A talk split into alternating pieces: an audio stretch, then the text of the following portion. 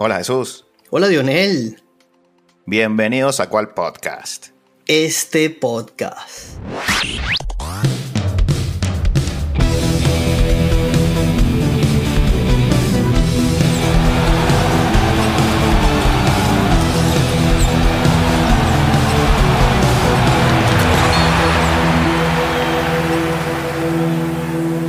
Bien, hermano. Está definida la segunda ronda de los playoffs de la NBA. Bueno, nos llevaron hasta un séptimo juego este domingo.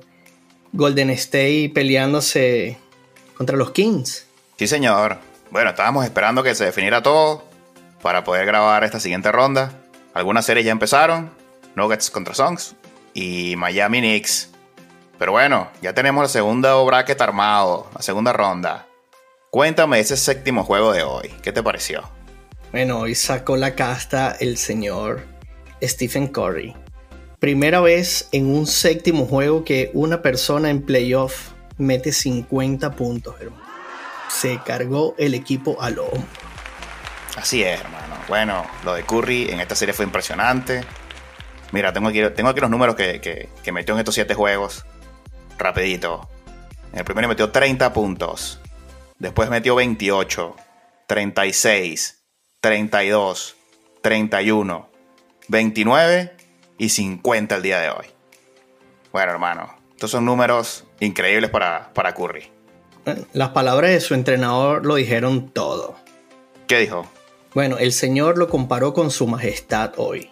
Uy. Salvando la distancia, por supuesto, él dijo, esto era como de costumbre, así lo llamaba es algo que tú puedes dar por hecho, que tú le das la bola a ese señor y no le va a temblar el pulso. Y así fue. El juego estuvo reñido, hubo muchísimo contacto físico en esta serie. Serie este, que la tenía cuesta arriba Golden State, porque la temporada regular para ellos siempre nos lo recalcaba mi papá. No ganaban fuera de casa, hermano. Sí, señor y fueron capaces hoy de levantar esa partida. Bueno, este señor fue capaz de levantar esa partida. de verdad que Curry está jugando a un nivel extraordinario. Yo creo que está ahorita en, su punto máximo, ¿no? Entre la madurez mental y la madurez física, ¿no? Está allí como en la cresta ahorita, donde está desplegando su mejor baloncesto. De pronto ya no es el, triplero explosivo, que va a hacer 8 triples, 10 triples, pero ahora penetra, maneja mejor el balón, tiene mejor visión, ha perfeccionado esa bandeja que tiene como una flotadora en bandeja increíble, marea a los defensores y bueno, super clutch además, ¿no? Y hablando de clutch, le ganó al señor hoy que se ganó el clutch, el premio del clutch del año, todo el mérito para Fox. Y esta organización, hermano, vamos a hablar de ella por muchísimo rato. Entrenador del año, el clutch. Promete. Y, sin duda alguna, este, hablábamos de, del, core, de lo que hablábamos, que parecía que Golden State estaba roto. Y bueno, cada uno en su momento tuvieron que eh, tomar protagonista, de buena o de mala manera. Recordamos esa patada que le mandan el piso de Mongreen, este, que parecía ser muchísimo más grave solo recibió un juego de suspensión. ¿Qué te pareció esa patada ahí? No, yo, yo siempre estoy en total desacuerdo cuando el juego no es fair, hermano. Esto, yo creo que esto es, es muy feo, la verdad. Hablamos de Green de que, de que parecía no estar metido en, el basquetbol, recuerda que... Sí. Que muy polémico, muy, dado a las redes sociales, tiene un podcast, quiere hacernos competencia. Pero bueno, vale, zapatero su zaparo. Déjanos nosotros hacer lo nuestro y tú juegas que vale. Una patada a Manzalo en el piso, hermano. O sea, y, esto pudo ser más grave de lo que pasó. Sí, se, pensaba que era fractura de costilla para Sabonis. Y luego a Sabonis, dos juegos después, en un salto entre dos, un codazo descarado en la cara que lo partieron. Fue a darle, fue a darle, Luni, sí. Sí, señor. Y Looney destacable hoy. 18 rebotes en la primera parte se mandó ese caballero hoy. Sí, vale. Por ahí me metió 20 por allá en otro, en otro juego. No, no. Lo de Looney eh, eh, en los tableros es impresionante.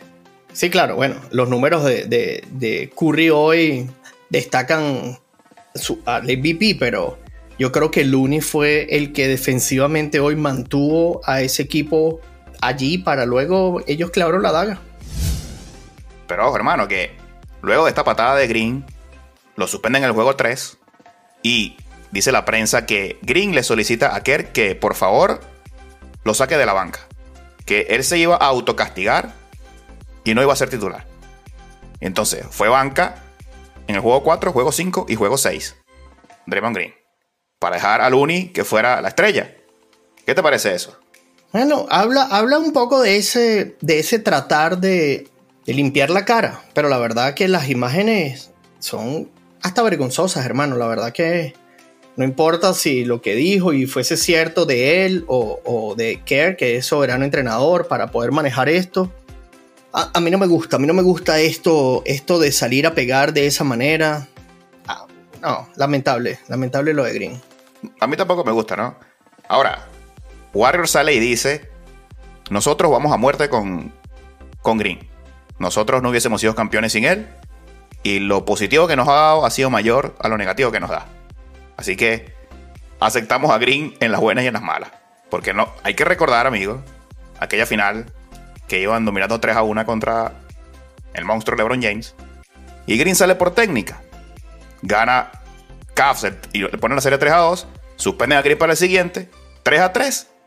Y lo demás es historia. LeBron. Sí, señor.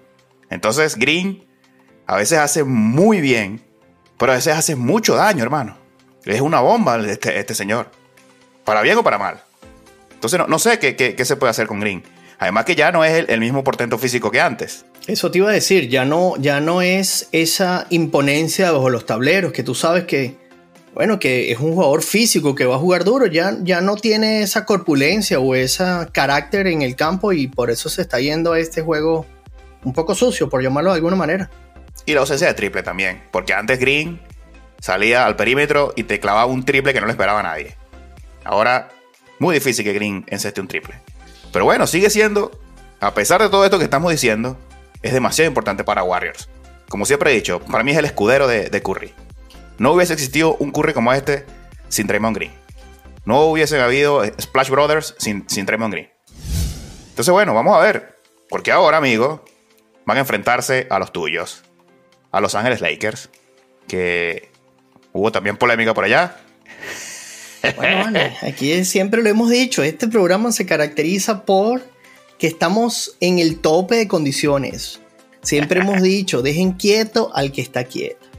Uy. Un señor ganó una partida, no voy a decir su nombre porque no le voy a dar minutos en mi podcast a ese señor, pero salió boconeando que él no respetaba a nadie, que no le metiera 40 puntos. Sí. Si en algo confío es que el karma es así, rapidito. Hablamos de una soberana matanza, una paliza que le dio el oso. Le metieron 40 puntos en el juego 6 para mandarlos a su casa. Bueno, hermano, para los que no saben esta historia, el señor Brooks de Memphis ganó luego de ganar el segundo juego sin Morant, porque esto es lo importante, yo creo que por esto que se vino arriba el señor Brooks. Lo ganan sin Morant y dijeron, nada, ya tenemos a este muchacho. Tuvo un partido regular, Brooks. Tampoco fue que hizo 10 robos y 7 tapones. Tampoco fue que una superestrella. Entonces se le ocurre decir, amigos, cuando le preguntan sobre LeBron James, él dice que no le tiene miedo a LeBron James, que estaba viejo. Le dijo viejo al campeón sexto de la historia de la NBA. Múltiple campeón. Y bueno, molestó al gigante. Llegó LeBron y dijo después, por ahí, amigo, que no solamente lo había molestado a él, sino que molestó a todo el equipo. De portón gigante. Es así. El siguiente juego, los Lakers tuvieron 6 jugadores para 20 puntos, hermano. Sí. Ahí no fue solo LeBron que dijo, hermano, yo peleo por estos. El equipo dijo, nosotros vamos a pelear por ti. Yo creo que no hacía falta decirlo. No, no, no. Es, es, evidente lo que el equipo salió a dar. Salió a darlo todo y duro. Fíjate que LeBron en ese último juego, en el juego 5, jugó malísimo. Yo creo que estaba. Eh, no, no sabía manejar esa efervescencia, esa sangre caliente. Y salió diciendo: Hoy lo hice mal yo. Mañana, hablando de su siguiente juego, va a ser diferente. ¿Y qué manera de demostrar que podía serlo diferente? Claro, que LeBron James tiene 38 años, amigo. Imagínate. Hay que considerar también que no, no vamos a decirle viejo como Brooks, porque si no, entonces. No, no cierran. no estamos haciendo nada. Pero son 38. LeBron James no puede físicamente rendir como, antes. Pero yo creo que no hizo falta porque ese mensaje que, dio Brooks despertó demasiado. Despertó a la fanaticada de Los Ángeles. Despertó a toda la NBA. Despertó a, a nosotros. Todo el mundo tuvo que ver con ese comentario. Es correcto. Y este señor, con todo el respeto, aún no ha ganado nada, amigo. Hermano, LeBron lo rompió. Este señor lo rompió. Hoy acaba de borrar toda su social media. No tiene un solo post en Instagram. Eliminó todo.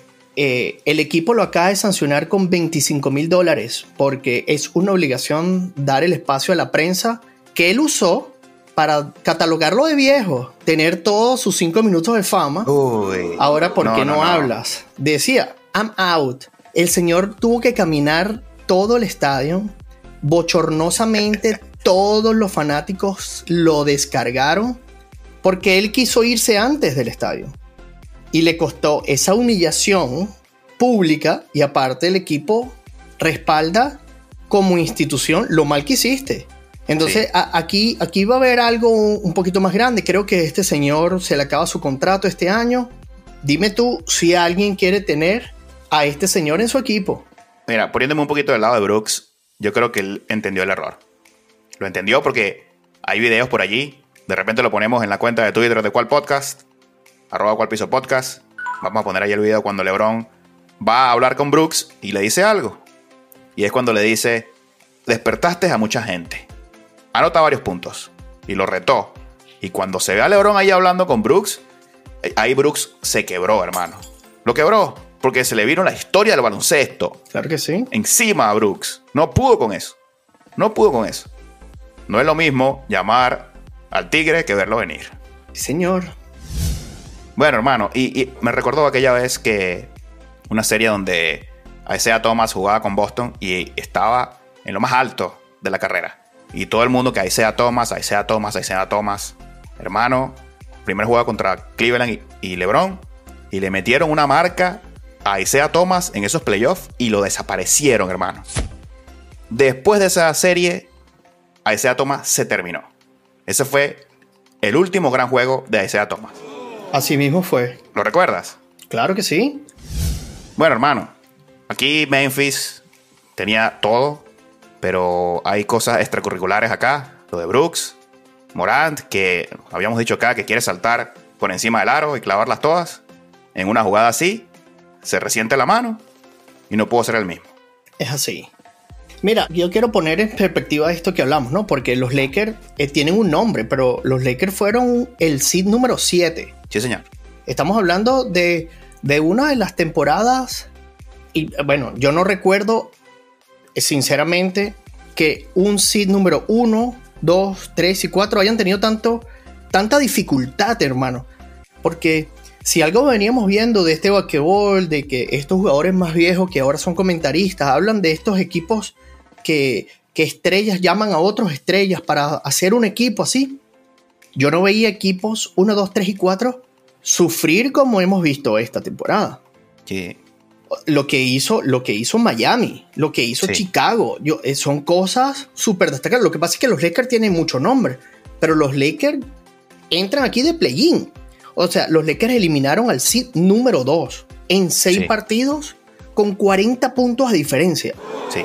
Tú, tú dime, esto, esto en perspectiva es, esto es abismal. O sea, tú le ganaste al número 2 por 40 puntos. Sí, sí, sí, sí. Eso es, eso es molestar. Ah, no te gusta molestar a los osos. Siempre dicen, ten cuidado, ten cuidado. Bueno, ahí tiene. No moleste a los osos. No moleste a los osos, señor. Hermano, y en el juego aquel le metió 20 puntos y, 20 rebotes, Lebron. 22 rebotes, 20 puntos y 0 valor. No, es 38 años. Yo me despierto, a mí me duelen las rodillas para bajarme mi casa, para bajarme la escalera. Este señor está jugando el mejor basquetbol de su vida, ¿vale? De verdad que sí, muy inteligente lo de Lebron. Es que el físico, se ve que ya no le da el físico. Aunque hace esas clavadas impresionantes, pero cuando va volviendo a defensa, tú lo ves ahí y tú dices, ay, Lebron, Pero bueno, es, es, una persona sensata, agarra la marca en el más débil, nunca cambia de marca en las cortinas. Ese jugador está mentalmente preparado para esto. Él sabe los minutos que puede dar. Su presencia en la cancha hace que él no necesite meter los 40 puntos. Cuando tú tienes otros tres jugadores, recuerda que tú me decías, Epa, ¿qué pasó con Russell, hermano? No lo he visto. Cuando lo necesitaron, se mandó dos juegos de 30 puntos. Sí. No le tiembla el pulso para meter los triples. Entonces, ya los equipos se desarman. Ya, ya no todo lo tengo que marcar a Davis y a LeBron. Ahora tú tienes que salir a marcar a los otros tres porque cualquiera te mete los 20 puntos. Así es. De verdad que sí. Están jugando para LeBron porque ahora eh, hay motivación extra. Entonces, bueno, quiero destacar, antes de pasar a la siguiente serie, la defensa de Anthony Davis, hermano. Sí, señor. Metió 26 tapas. Siete bloqueos en el tercer cuarto, hermano. Una locura. Una locura lo de Davis en la defensa. Es que Davis, cuando Davis está, es, indetenible. En ambos lados de la cancha. Impresionante lo de Anthony Davis. Difícil de marcar, difícil de marcar. Y, y, yo siempre voy a seguir destacando lo de LeBron porque vamos a llegar al momento en que tenemos que sentarnos a hablar quién es el mejor de todos los tiempos y todo este señor sigue haciendo su currículo para que cuando nos sentamos a hablar haya material. La última vez que LeBron James perdió un partido definitivo para pasar de ronda fue en el año 2008, hermano. Bueno. A este nivel, este señor se mantiene en el básquetbol. En el año 2008, estamos hablando de los de la postemporada en el año 2023. A este nivel, este señor sigue jugando basquetbol. Así es. Bueno, yo decía que si LeBron podría podía levantar esta serie, había que empezar a construirle la estatua de una vez. Yo creo que Brooks colaboró con, el cemento de la base. Sí, señor. A comprar. El, Brooks agarró y dijo: Bueno, yo colaboro con, con la base de la estatua que le van a hacer a LeBron. Vamos a ver si la puede terminar en esta temporada. Y le pusieron su chaquetica de piel allí. Grizzly. le encanta eso ahora vestirlo. Como un grizzly. ¿Tú te imaginas que le hagan una así? Aplastando el... Oh, no, Uy. Mucho material. Ay. inquieto el que está quieto. Por ahí había un meme que decía, si ves a Lebron pelear con un oso, defiende al oso. Exacto. Llama a los servicios de protección animal. bueno, hermano, esto nos da una serie que va a revivir una rivalidad de hace muchos años. Warriors contra Lakers. Stephen Curry contra LeBron James. Cuéntame. Bueno, aquí hay que disfrutar del básquetbol. Eso es lo único que puedo decir. No importa quién le vayan, no importa si te molesta LeBron y su continuo llamado a los árbitros, porque recibo muchísimo de esos reclamos como si yo fuera el agente de LeBron. Sí, es bastante fastidioso muchas veces. Cabildeo. Pero este es un señor que sabe manejar los hilos del juego. Ese señor puede hablar con un árbitro sin pedir un tiempo en la banca. Eso hace LeBron. Lo que pasa es que muchas de esas cosas no las vemos. Pero LeBron puede hablar con un árbitro por 7 minutos, explicándole lo que sea. Y en la banca están hablando de lo que van a hacer, se están hidratando, están refrescando jugadores. Sí. Él no ganó nada. Salvó un tiempo extra, que en, este, en estos minutos eso hace la diferencia. No, hermano, sabe trabajar, sabe trabajar ahí. La veteranía de, uno de los mejores. Es uno de los mejores. Y, y es eso, sabe manejar los tiempos. Ahora bien, aquí yo creo que la diferencia, con mucho corazón que tengo de mis Lakers y lo sabes, yo creo que la diferencia de esta serie la va a hacer su entrenador Steven Kerr. ¿Por qué te lo digo? Este, tú mencionaste minutos atrás que este equipo está jugando para LeBron y eso incluye su coach. Steve no hace lo mismo. Y, y, ahora tú has escuchado las palabras que hoy daba a Curry y tú dices, este señor ya lo admira. O sea, e, es, él sabe lo que tiene. Sí.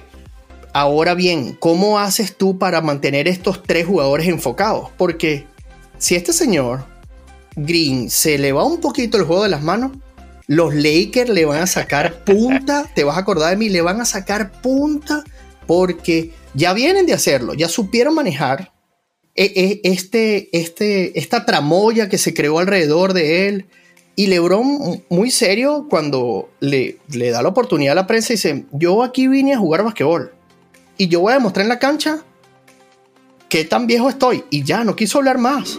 Sí, aunque por ahí salió un tweet que no me gustó mucho porque ya había, estaba pateando al oso, ya estaba, ya estaba listo el oso. Bueno, pero bueno, era su momento de sacarlo. Pero ya es que más, ya, ya estaba listo, hermano, no le des tanto. Bueno, hay que saber entender en ese momento, le, le dio en su ego bien duro, pues. Sí, sí, sí. El ojo de tigre tenía Lebron. Lo tenía entre ceja y ceja. Y entonces yo creo que este impulso de los Lakers y el agotamiento que va a traer Golden State va a hacer que esta serie va a ser un poco larga de nuevo. No creo que sea menos de seis partidos, pero creo que los Lakers van a hacer la diferencia. Uy. ¿Cómo no me mojo? Pues, ¿cómo no me mojo? Muy bien, tienes que ir con los tuyos. Hasta la muerte. Está muy bien. De King. No, hermano, yo aquí, yo, no, yo.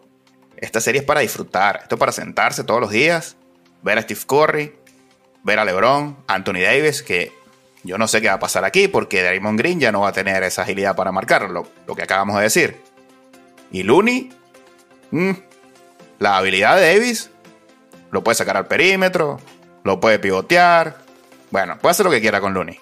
Y también lo va a poder defender. Esta serie va a estar que arde, hermano. Hay que ver qué hace Poole. Y hay que ver cómo marcan a Thompson. Esta serie va a estar muy pareja. Súper pareja. Aquí yo, pronóstico reservado. Ah, bueno, pero, pero esto es un sueño. Vamos a seguir con esta. Pero ¿cómo dice uno algo aquí? ¿Cómo? Eh, Ahí está la estatua de LeBron James que le pusieron la base.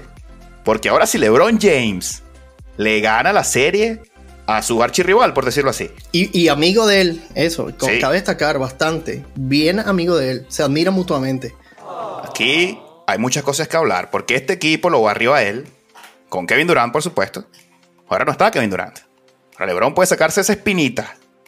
Puede sacarse esa espinita. Y hacer un pedacito más de la estatua. Va a ser Uy, las piernas. Uy, uy, uy. Las piernas de LeBron. Ahí vamos. Esta serie no está fácil para ellos. No, Entonces, bueno, esta serie hay que disfrutarla. ¿Cómo voy a decir yo aquí quién va a ganar? no, no tienes que hacerlo, hay que disfrutarlo. Ese es el mensaje. Disfruten de este basquetbol. Así es, amigo. Bueno, aquí no casi se nos va todo el podcast, pero no importa. Nos queda todavía varias series. Quiero hablar de lo que pasó entre Nuggets y Minnesota. Denver victoria 4 a 1 de esa serie. ¿Qué viste por allí?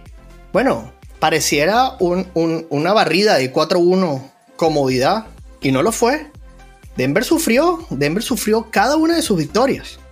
Pero bueno, estamos hablando de el MVP, hermano. Eso es lo único que te puedo decir. Lo que hizo este señor y el complemento de Jamal Murrell se mandó una super serie este señor.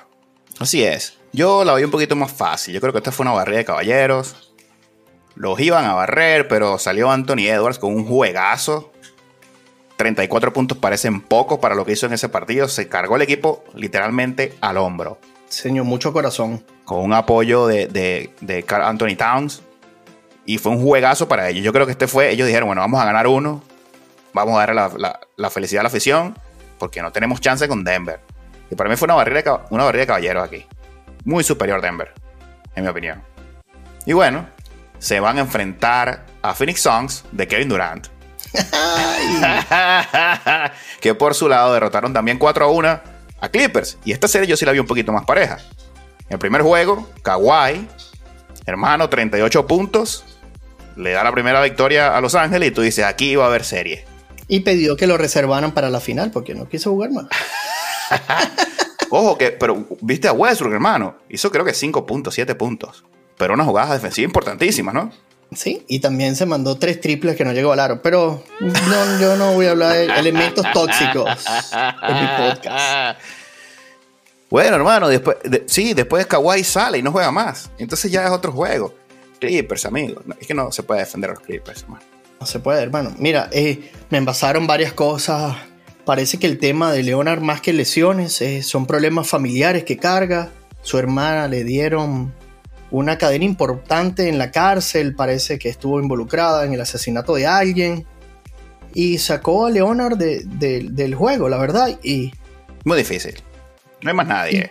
y ya no había más nadie. O sea, ese equipo estaba desnudo, hermano. No había nada que hacer. Yo te lo dije, no tenían chance. Bueno, hermano, por ahí en el, en el juego 3, Westbrook mete 38 puntos y Powell metió 42. Pero vino Booker y les metió 45 puntos. Muy difícil así. Porque es que hemos hablado del monstruo de tres cabezas que es Phoenix. Correcto. Si no te agarra Booker, te agarra Durant. Y por ahí en otro juego fue Chris Paul. Entonces aquí estaba muy difícil para, para Clippers. Pero quiero destacar que al salir Kawhi, no está Chris Paul, Westbrook puede ser Westbrook. Y por eso es capaz de hacer estos partidazos. Lo que pasa es que Westbrook tiene que ser el protagonista. Tiene que tener el balón, tiene que dejarlo que tire tres airballs. Es la única forma de que, de, que, puede jugar Russell. Yo creo que ya Russell no va a tener más oportunidad de, levantar el trofeo, hermano. Ya aquí tiene que venir el declive físico y ya no es el mismo jugador explosivo. no mete triples. El, tiro del jump shot, que era el, bueno de él, ya lo, lo, perdió también. Pierde balones. Está difícil lo de Westbrook. No sé cómo puede este jugador reinventarse, que eso sería lo importante. Bueno, nada más que decir acá. Fácil para los Suns de Phoenix. Llegaron bastante descansados y bueno, los nombraste, ahora se van a enfrentar a, los Denver. Y bueno, sin querer adelantar un poquito el periódico de mañana que ya leímos hoy, perdieron su primer juego. Sí. Y el caballero Kevin Durant lo entrevistan. Ahora hablaremos un poco de estas preguntas un poco capciosas, por ponerle algún nombre bonito. Y le preguntan si había sido sorprendido por los Nuggets. Y el señor le dije, ¿estoy sorprendido yo estoy sorprendido yo de que el MVP en su mejor momento me haya ganado. La respuesta es no, no, no sé, no entiendo tu pregunta. O sea, fue el clasificado número uno. Sí. Apenas perdió siete partidos en casa después del juego de las estrellas. Y tú me has preguntado si me sorprendieron. No, nosotros ahora tenemos que trabajar a esto. Sí. Nadie se va a preparar a perder el primer juego jamás. Así tú sepas que siempre la vas a llevar en contra en el primer partido de playoff en casa todos los jugadores de alto nivel lo saben, es el partido más difícil, por eso es tan importante robar adelante. Pero mentalmente tú sabes que perdiéndolo no estás eliminado. Sencillamente alguien tiene que ganar el primer partido y voy a jugarlo en tu casa. Sí. Pero no hagas estas preguntas, ¿vale? Tienes la oportunidad de entrevistar a Kevin Durant. Señores, prepárense. Bueno, hermano, eso están buscando eh, comidilla, como quien dice. A ver si sale, sale algún Janis por ahí. No. bueno, hermano, yo, mira, yo, esta serie también va a estar muy buena. Pero lo que yo vi de este juego en Denver fue que Phoenix no supo correr. Porque es que es muy difícil jugar en Denver. Y yo vi muy bien a Denver en este partido. Sólido. A contragolpe es fenomenal. Tienen a Gordon volando. Las transiciones defensivas de ese equipo parece que el otro equipo estaba caminando. Bueno, literalmente los Suns de Phoenix estaban caminando. O sea, sinceramente, la altura afecta enormemente venir a jugar a Colorado. Muy difícil, entonces hay que ver si Phoenix puede robarse uno y recuperar la localía. Es lo que dice Durant. De pronto en el segundo a ver si, si, ganan ese y entonces tienen que matar en Phoenix. Se aclimatizan, alguna cosa, sí, no va a estar fácil. No va a estar nada fácil. A pesar de este monstruo de tres cabezas, yo veo a Nuggets llegando lejos, hermano. Aquí sí me la juego con, con Nuggets. Oh, y te apoyo, te apoyo. Yo, yo siempre decía que la diferencia que puede hacer Kevin Durant en un equipo es enorme y lo ha demostrado cuando ha jugado físicamente. Yo siento que él no está al 100% aún. No, sé por qué, pero es. Ah, no sé, es una cuestión de feeling. Tú lo ves normalmente cuando él hace ese paso atrás. Yo no lo veo tan convencido de ese, de ese salto que él, que él normalmente hacía y era inmarcable, sinceramente. Ese es el mismo, la misma jugada que hace Anthony Davis, que tú sabes que, bueno, que saltas ahí para la foto, te van a poner, pero es, imposible que lo marque. Y esa la tenía Kevin Durant. Y no está al mismo nivel de confidencia, es lo que yo eh, siento. Y definitivamente volver 2 a 0, yo creo que ya es mortal. Va a estar muy difícil. Es que Durant ha pasado por muchas lesiones. Eh, Chris Paul no está en su juventud, mucho menos. Yo creo que esta, eh, es Booker el que tiene que aparecer acá. Hasta que Durant agarre ritmo y que Durant sea el escudero. Difícil porque Durant quiere ser protagonista, pero bueno, es, la única oportunidad que le veo a, Phoenix de, de llevarse esta serie aquí. Y bueno, hermano, vámonos al este. Porque quiero hablar de el batacazo el octavo clasificado que llegó en la repesca, eliminó al primer sembrado, los Milwaukee Bucks. algo que jamás había pasado en la historia de los playoffs, play-in, todo combinado. En nuestra cuenta de Twitter lo colocábamos. Esto fue una de las más grandes sorpresas en la historia del basquetbol, hermano. Sí, señor. Este señor fue a la repesca, como tú lo llamabas. La mejor manera de entender, ese equipo perdió porque tenía un mejor seed, perdió, fue a jugar el otro, lo gana y cuesta arriba contra el, el mejor seed del este, con un Giannis al máximo condición. El señor Bottle se encargó de dar una cátedra de corazón y de Sí, básquetbol. Sí, señor. Al mejor estilo de Miami. Y bueno, se llevan la serie 4 a 1. Tampoco fue que se la llevaron en 7 juegos. 4 a 1, amigo. Es verdaderamente sorprendente lo que hizo Miami. Hay que destacar que Yanis estuvo muy ausente. Porque en el primer partido sale a los 10 minutos. No juega el segundo. No juega el tercero. Vuelve al cuarto. Pero ya era demasiado tarde. En ese cuarto juego, una remontada de Miami increíble. Y en el último juego, bueno, que, que- que hay, que hay para hablar, porque yo no sé qué estaba pensando Milwaukee. Errores que, bueno, para un primer sembrado del este, son errores que tú no puedes cometer. Jamás. Se supone que eres el mejor equipo. No, no lo supones, tu número lo dicen. Fuiste el mejor equipo. Estás ju- jugando en tu casa. Con jugadores, con muy buenos jugadores. Con un excelente entrenador. Y no supo sacar jugadas para mantener el score. Y ya luego, cuando le diste la oportunidad a ese equipo y te empató la partida, ya tú sabías que estabas perdido. Más nada. Ya ellos sabían que habían perdido. Si alguien trabaja para esta organización, estoy convencido que están asustados de cada vez que abran la computadora. Les puede llegar un correo. Gracias por sus Ay, servicios. Gracias por sus servicios, hermano. Aquí tiene que venir una reconstrucción de ese equipo enorme. Hay que ver qué pasa. Pero al que le va a llegar probablemente un bono es a Spolstra, técnico de Miami, que olió sangre y clavó el colmillo, hermano. Así es. Ah, no me vas a dar a Yanni. Bueno, ahora te voy a ganar la serie. Y lo hizo. Lo hizo. Forzó a Yanis a volver. Forzó a Yanis a volver. Muy bien, Miami. Y quiero destacar, amigo, no sé si viste, aunque esto es, es otra serie, Kevin Love. Kevin Love está rejuvenecido. Está motivado. Encontró en Miami un buen lugar. Vamos a ver qué trae Kevin Love. Es así. Escuchaba hoy a Martín Einstein que decía que la diferencia de Miami eh, era basada en que no hay un número uno de que tengan que jugar para él. Todo el mundo sale a hacer el basquetbol que ellos saben hacer. Sí. Hablabas de Kevin. Hoy hacía, hizo como siete cortinas, como cuando tenía 20 años, hermano. Sí. Esa cortina que luego comienza el pick and roll, inmediatamente que dejas el defensa así. Yo decía, esta señora tiene la misma edad de LeBron. Sí. Y unos pases de, de touchdown. Lanzó tres seguidos. Seguidos.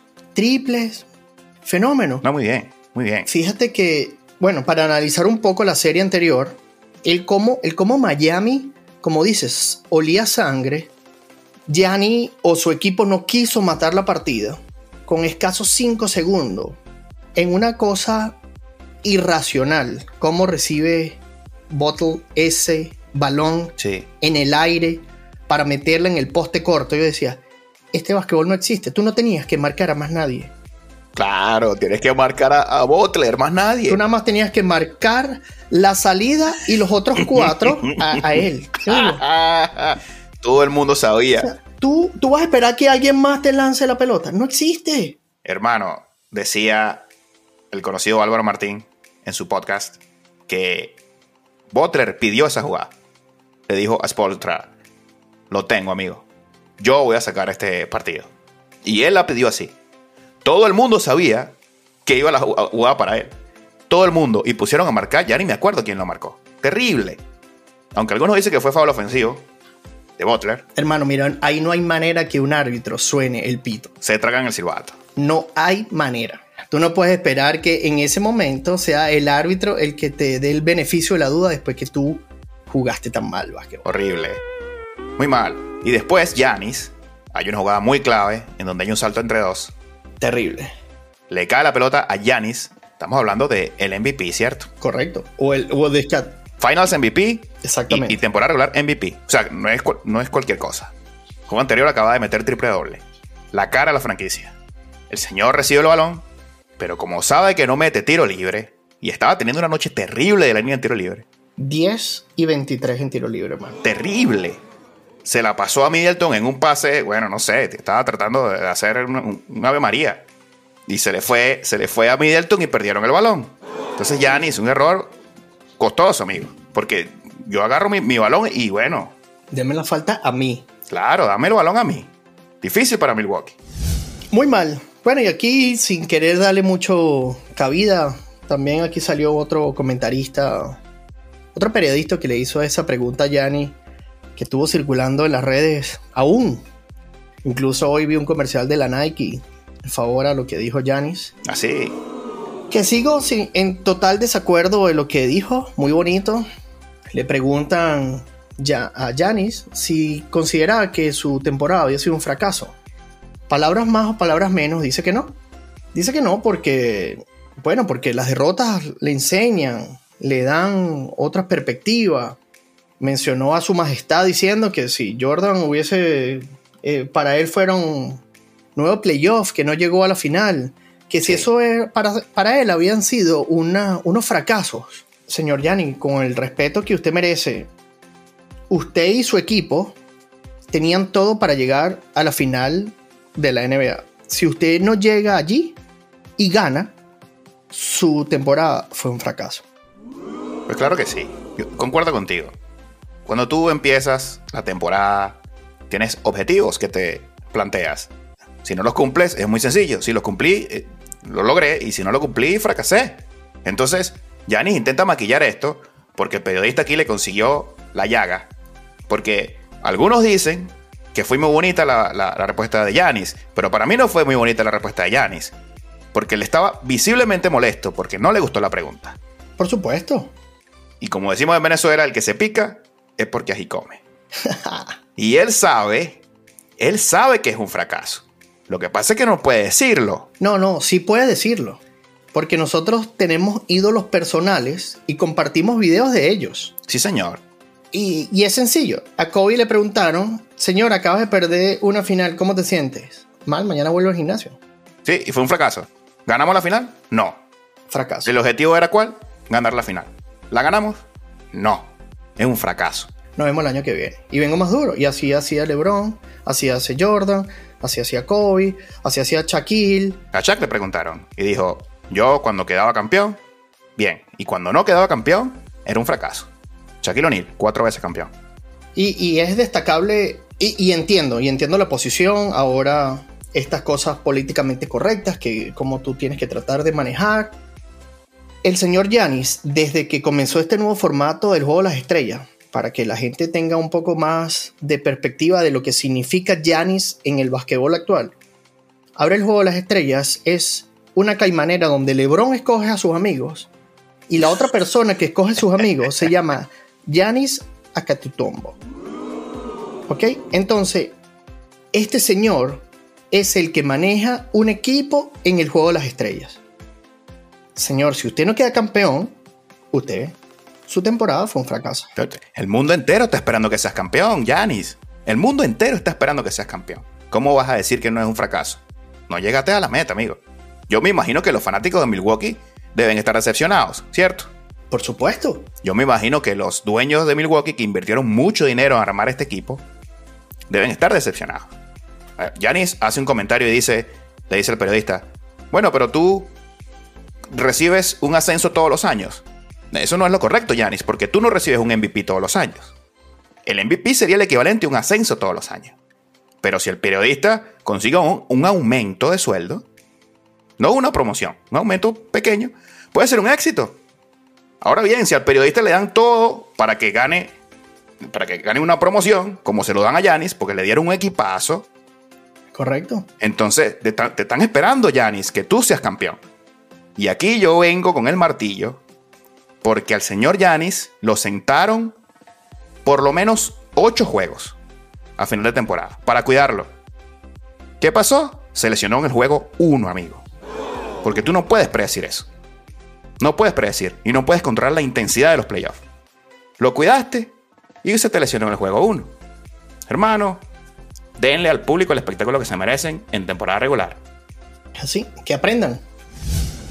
Bueno, hermano, martillo con, con Milwaukee, muy bien por Miami y se enfrentan a los Knicks, que por su lado le ganaron a los Cavs, los Cavaliers de Cleveland, que para mí desaparecieron, amigo. No sé qué viste en esa serie.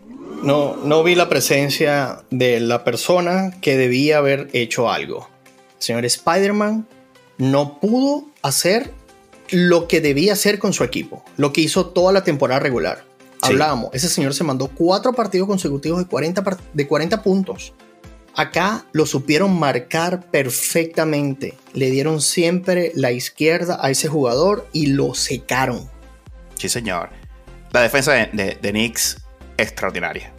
Solamente en un juego pasaron de 100 puntos los Cleveland Cavs. Un solo juego. Habla muy bien de New York y la defensa. Van, y, bueno, ya, ya tenemos al día de hoy el primer juego entre Miami y Knicks. Lamentablemente no jugó Julius Randle. Eh, pierde el primer juego Knicks en casa, donde estaba todo New York. Caben 20 mil, pero habían como 7 millones hoy en el estadio. Y todos los famosos tuvieron su, espacio allí, increíble. Sí, señor. Mucha hambre, decíamos aquí, de los Knicks por, por estar en estas instancias.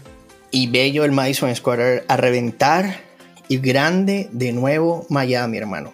A puro corazón, a puro pulso, supieron mantener el juego a 4, 6 puntos, 4, 6 puntos. Una vez que pasaron, buenas noches. Buenas Pasen raya. Y bueno, con Kevin Love, con estos pases de touchdown, creo que están inspirados por Rogers, Aaron Rodgers, que por cierto estaba en... En el estadio de nuevo. A Bayo, muy bien. Creo que a los Knicks le hace, le hace demasiada falta el señor Randall. Tiene que volver porque Bronson no puede solo.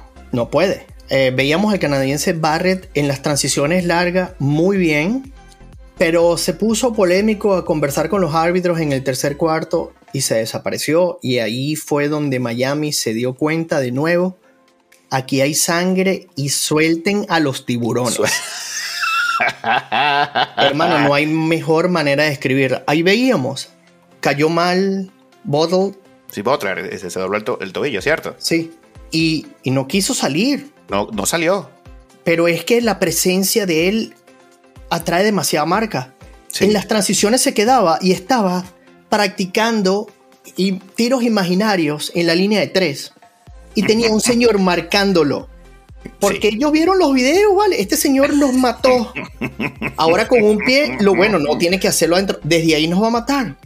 Y grande, grande los Knicks que dijeron, a este señor no le den un milímetro.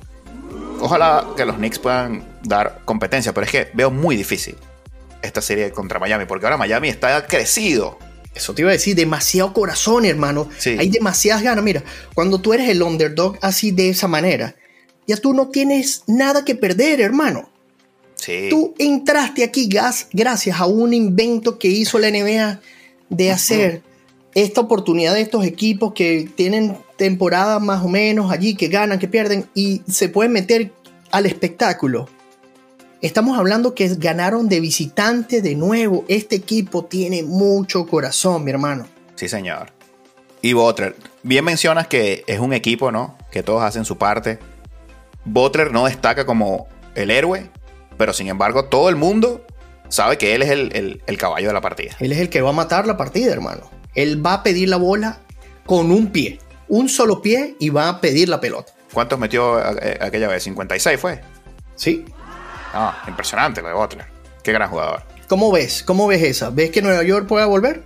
Tengo que ver cómo, cómo vuelve Randall, porque el beneficio de, Nueva York fue el juego físico. Y Randall de esto sabe mucho. Jugador que sabe pegar, que sabe ir al choque, que es difícil en los tableros, incomodísimo de marcar, zurdo, te mete esos triples, entonces puede cambiar la dinámica.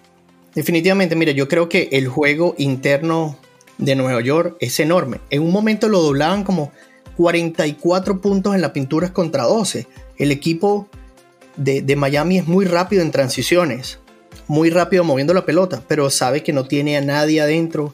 Si este hombre vuelve, bueno, si hoy fueron 44 a 12, será 80. Es otra partida. Entonces, bueno, hay, que ver. Si me pides un, un ganador, te digo Miami en 6. Por puro corazón. Creo que tienen la inspiración. Creo que Butler está, está enchufado.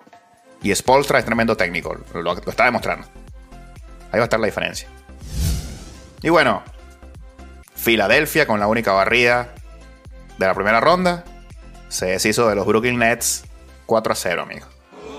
¿Algo que decir aquí? Nada, barrida. Ahí lo dijiste. Cuando te ganan 4 a 0, no hay nada que decir. Y en el cuarto no jugó en beat.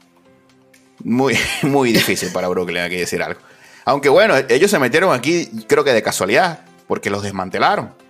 Yo creo que esto fue una victoria para ellos y, y a ver cómo, cómo se arman para el año que viene. Bueno, tienen 37 mil picks de aquí hasta que estemos viejitos, así que no te preocupes, que veremos equipo para rato. Sí, bastante básquet. Pero bueno, me, me preocuparía para Filadelfia, que se va a enfrentar a Boston, eh, que no enfrentó a nadie, ¿no? No tiene roce. El último juego fue el 22 de abril. Tiene 8 días que no pisan el tabloncillo. Rival débil. Deben tener entonces, no sé, 15 días que no juegan un baloncesto competitivo. Hay que ver. En no jugó el último partido, hay que ver que, si está sano o no. Yo creo que Boston, que tuvo una serie también muy bonita contra Atlanta, debería aprovechar esto. Bueno, yo aquí no voy a acompañarte en lo que siempre destacas del el timing, como llegas a estos equipos, a, esto, a estas instancias, porque el, el, como hablas, estamos hablando de, de unas larguísimas, casi dos semanas sin jugar. Pero yo creo que eso le va a beneficiar en la recuperación de Embiid. Ok. En el partido que Boston pierde y Atlanta le quita el balón y ganan apretadamente, el comentarista lo único que decía, que ya sabía que Boston iba a pasar, porque lo decía, que lo peor que estaban haciendo era seguirle dando días de recuperación a este señor. A, a, a Filadelfia. Sí, señor. Embiid. Bueno, ese puede ser el MVP, ¿no? Estamos hablando. A, mencionamos a dos de los tres finalistas. Ya uno se quedó fuera, aunque dicen que ya esto no vale. Ya estos resultados están antes de los playoffs. Sí, eso está decidido. Pero vemos el cómo la diferencia. Embiid pudo quedarse en la banca para recuperarse porque sabía que los Nets llegaron con lo que tenían. Sí. Bueno, vamos a ver. Yo creo, yo creo que vamos a ver una serie tan bonita como la de los Lakers Warriors aquí. Esta gente Uy. va a salir a matarse, va a ser una serie súper larga y la diferencia aquí va a ser el cómo llegue caminando ese caballero. Porque siempre hablamos de Embiid, siempre hablamos de Boston y sus figuras. Recuerden este nombre, Harder. Ese caballero está en la mejor condición física de su carrera. Pensé que no me lo ibas a nombrar. No, no lo voy a pasar porque en ese último partido hizo lo que se le dio la gana. Por supuesto. Bueno, a él le gusta jugar así. Pero tenía que hacerlo, no tenía más nadie. Hero ball. Correcto. Así sí. como tú hablabas de, de, lo de Russell, la diferencia es que él ganó. ¿Entiendes? De, del otro caballero no podemos hablar. Pero este hizo lo que él quiso. Se mantuvo bajo pelotas. En un momento era la persona que solo lanzaba, cogió rebotes, robó pelotas. Defensivamente, yo creo que él estaba en un entrenamiento de alto nivel. Así sí. vi ese último partido y cuando lo comentaba con mi papá decía, este señor va a ser la diferencia en la partida contra Boston. Ok, y se deshizo de Brooklyn, un poquito de morbo allí. Sí, señor. Una barrida, saquen las escobas.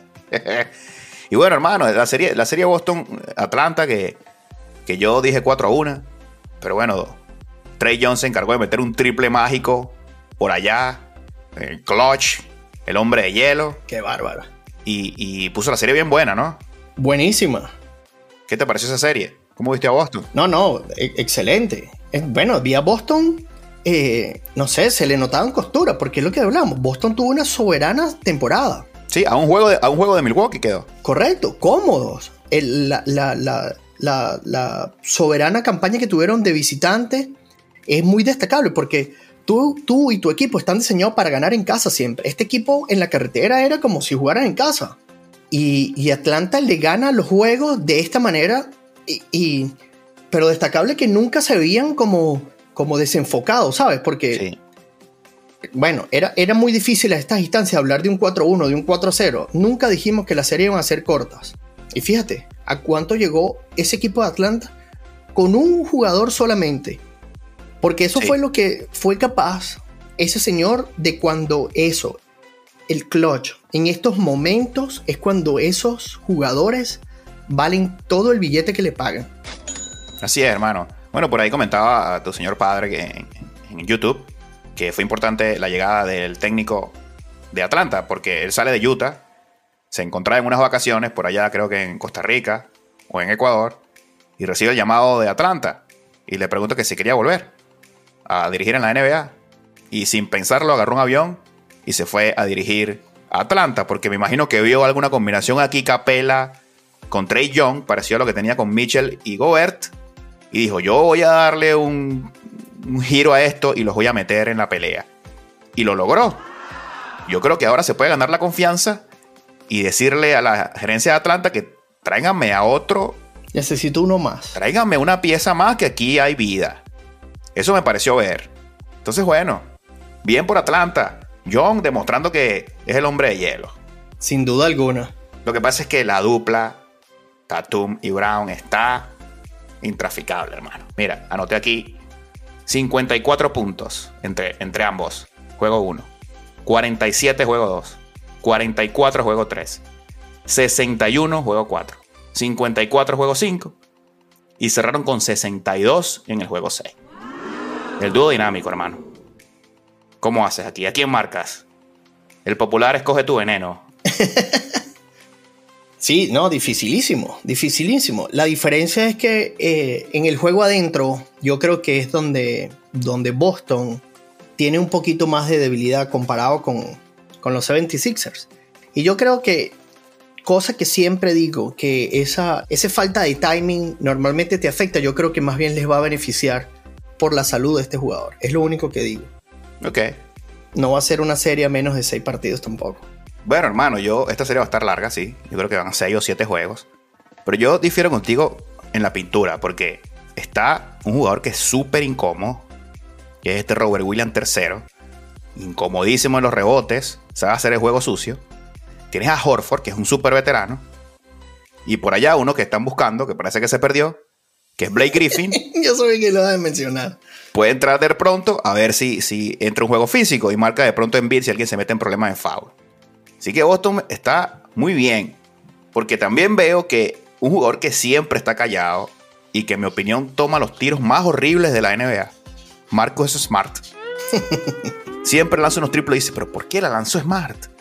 Y entonces ve la línea, mete 22, mete 24, se roba tres balones a la calladita. Entonces, bueno, este equipo, hermano, muy peligroso. No, peligrosísimo. Sí que lo es, sí que lo es, por eso digo, aquí ahora como tú decías de pronóstico reservado en la primera serie, yo ahora me lo reservo, pero sí te digo, no es menos de seis partidos esta partida. Ojalá. Queremos ver basquetbol. Sí, señor. Y Filadelfia que los mete todos. Vamos a ver. ay, ay, ay, ay. que esto se va a poner muy bueno. Ejo, nada en contra de Filadelfia y su fanaticada y todo su equipo. Solo que nosotros no lo seguimos. Pero aquí siempre dejan de dónde hablar. Siempre. Siempre llegan las instancias que tengamos que seguir hablando de ellos.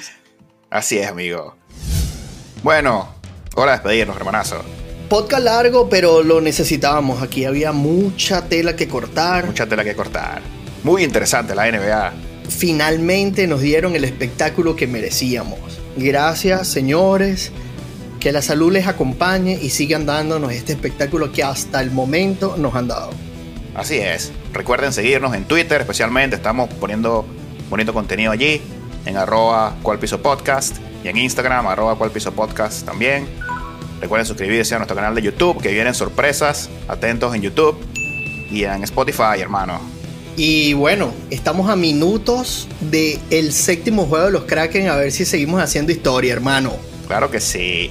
Let's go Kraken. Se viene la NHL en un ratico. Así es. ¿Cuál podcast? Este podcast.